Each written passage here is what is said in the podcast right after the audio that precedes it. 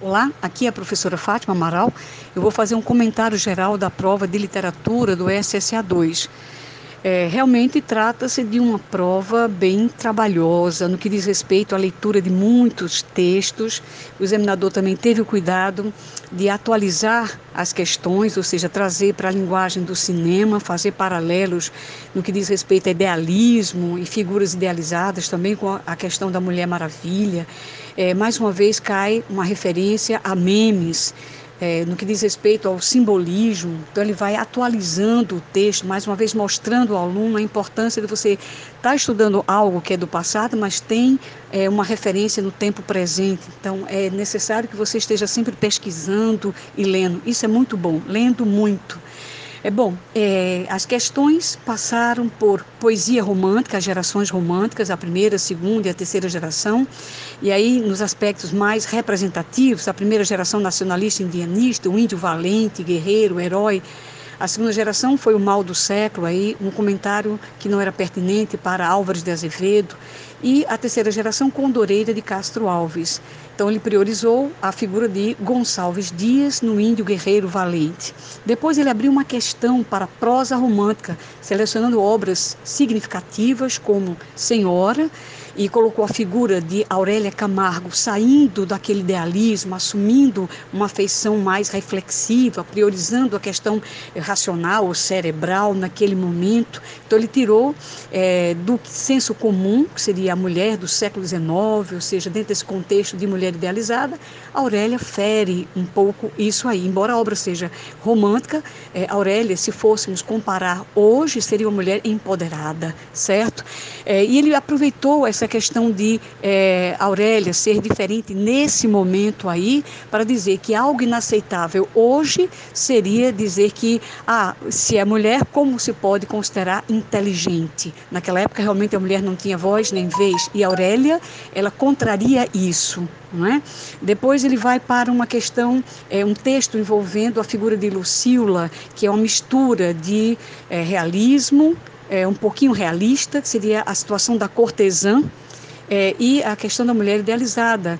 Muito bem selecionado o fragmento é, no que diz respeito, por exemplo, ao vestido na, no tom cinza que a Lucila, ou Maria da Glória, estava usando, contrastando com aquele semblante puro. Então, um certo receio, um certo tom diferente do narrador, muito boa é, essa questão da prosa romântica. E vai comparar tudo isso, esse idealismo da figura feminina, contrapondo alguns aspectos realistas, e vai destacar a figura de Iracema, que é bem idealizada, e a figura da Mulher Maravilha, numa produção cinematográfica também bem idealizada. Então veja a mistura das linguagens na questão. Uma questão boa. É, vai também para a prosa realista do mestre do bruxo do, do Cosme Velho, Machado de Assis, Memórias Póstumas e Brás Cubas, fala do defunto autor, fala da conversa com o leitor que há no romance realista e é, coloca o filme Memórias Póstumas de Brás Cubas, destacando também essa é, relação com o espectador. Não é? Então ele para, ele congela a imagem no filme e sai de, da cena para dialogar com esse interlocutor virtual, logicamente. Não é? Mas o filme imita aquilo que aparece no livro, que é a conversa com o leitor.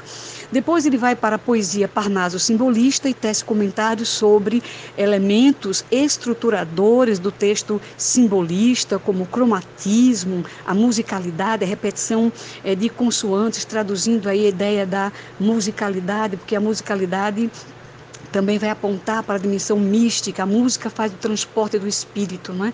E vem aquele meme bem interessante que já apareceu em outras, em outras provas, é, o místico, sensível, intuitivo, vivendo uma realidade alternativa. Essa realidade alternativa seria exatamente é, o oposto àquela realidade objetiva, racional dos realistas, naturalistas e parnasianos, que não resultou, isso não resultou em nada.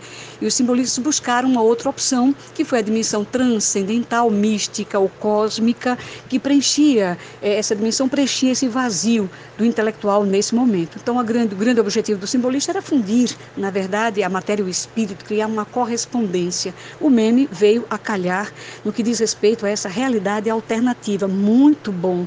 É, no que diz respeito à poesia parnasiana, enfatizar a questão da poesia como inspiração, isso não entra. A poesia parnasiana não tem nada a ver com inspiração, tem a ver com transpiração. Trabalha e teima, e sofre, e sua. Então, foi uma prova boa, né? apesar de muito texto, né? desgastou um pouquinho o aluno, mas o aluno tem que ter muito cuidado a ler cada referência, cada citação a texto, a imagem, a cinema. Então, foi uma prova assim interessante, apesar de é, bem trabalhosa, mas valorizou o aluno que estudou muito.